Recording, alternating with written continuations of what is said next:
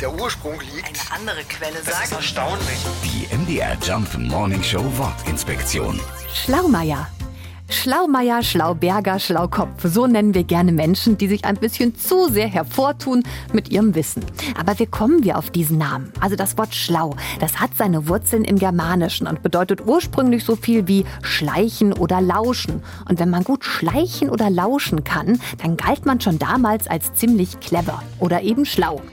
Jetzt nehmen wir noch einen ziemlich häufigen deutschen Nachnamen, zum Beispiel Meier, und schon sind wir beim Schlaumeier. Könnte im Prinzip auch Schlaumüller oder Schlauschmidt heißen, heißt aber eben Schlaumeier oder Schlauberger, so wie Sie das möchten. Die MDR Jump Morning Show Wortinspektion. Jeden Morgen um 6.20 Uhr und 8.20 Uhr und jederzeit in der ARD Audiothek.